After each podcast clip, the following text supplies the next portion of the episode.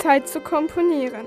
Das heißt auch mit der Zeit komponieren, also sie hörbar zu schichten, zu verdichten und zu dehnen, die Zeit stillstehen zu lassen.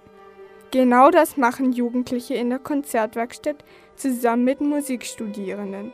Sie erfinden zeitlose Klänge, spielen mit Rhythmen und erfinden Formen für die gemeinsame Performance. Josephine und ich haben Tobias Reber, einen der Leiter der Konzertwerkstatt, interviewt.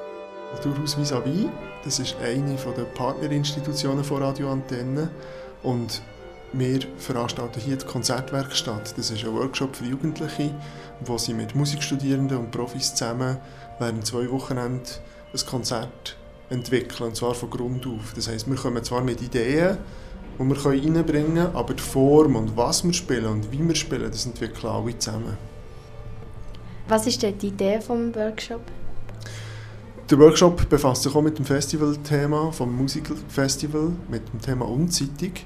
Und wir schauen an, was Zeit in der Musik für eine Rolle spielt, aber auch sonst. Das heisst, wir haben zum Beispiel Zitate von berühmten Leuten, die etwas über Zeit haben gesagt äh, studiert und zum Teil ausgewählt. Zum Teil fließen die auch in die Performance rein.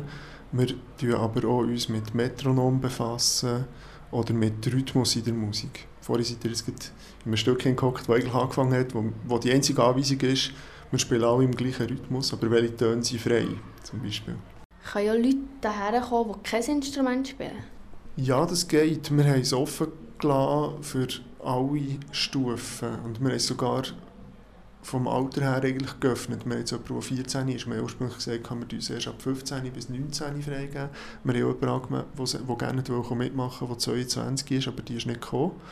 Und ähm, wir haben, wie gesagt, es ist, wir den Inhalt und wie wir arbeiten, ganz im Niveau der Leute anpassen. Also die Übung, die ihr jetzt gehört habt mit dem rhythmischen Zeug, da kann jemand einfach einen Ton spielen und kann gleich Teil sein von einem Gruppenprozess. Wie kommen euch die Ideen für die Musik? Durch einen Prozess. Also wir haben eigentlich lauter Übungen, die wir ausprobieren. Das war jetzt eine mit, äh, mit dem rhythmischen Material. Und ich, ich komme quasi mit der Übung und sage, jetzt machen wir mal das und schauen, was dabei passiert. Und nachher in der Pause, das habt ihr auch ein gehört, reden wir darüber, was ist interessant daran, was könnte man besser entwickeln und dann tun wir es so formen. Und die Ideen werden eigentlich entwickelt. Gestern am ersten Tag haben wir etwa zwölf Ideen, die ein Stück sein entwickelt. Und jetzt geht es heute schon ein bisschen darum, die zu vertiefen, schauen, welche sind wirklich gut und welche können wir auch wie verbinden.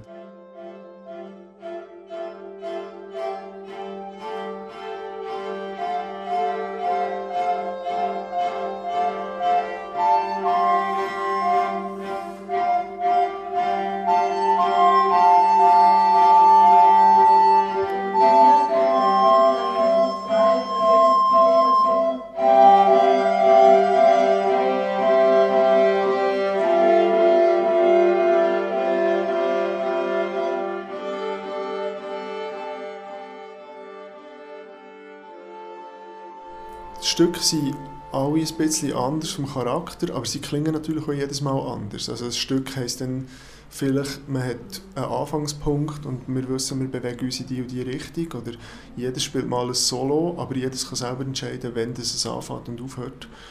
Und ähm, durch das ist jede Aufführung ein anders. Das Thema des Musikfestivals ist ja unzeitig. Kann Musik unzeitig sein? Ja, auf jeden Fall. Ich glaube, der Bernd Alois Zimmermann, der Composer in Residence, ist ein gutes Beispiel. Der ist eigentlich vor dem Zweiten Weltkrieg, äh, der ist eigentlich vor dem Zweiten Weltkrieg seinen Zeitgenossen voraus gewesen.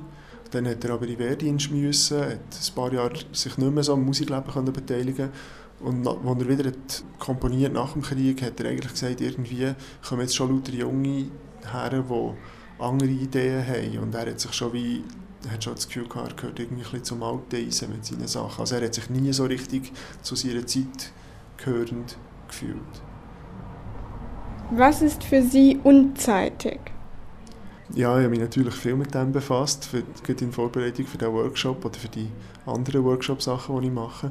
Und ich glaube, ich, ich tue es von Fall zu Fall unterschiedlich deuten. Also wir haben gestern zum Beispiel Übungen gemacht, wo wir auch alle Impulse haben gespielt und dann war die Aufgabe, gewesen, alle paar Sekunden einen falschen Ton in Anführungszeichen zu spielen und zu sagen, wir machen jetzt extra wie Abweichungen von dem, was eigentlich der Takt ist. Also in der Musik könnte es zum Beispiel heißen Abweichungen vom Takt oder in der Harmonik könnte es heißen wir machen nicht Akkordfolgen, sondern Sachen.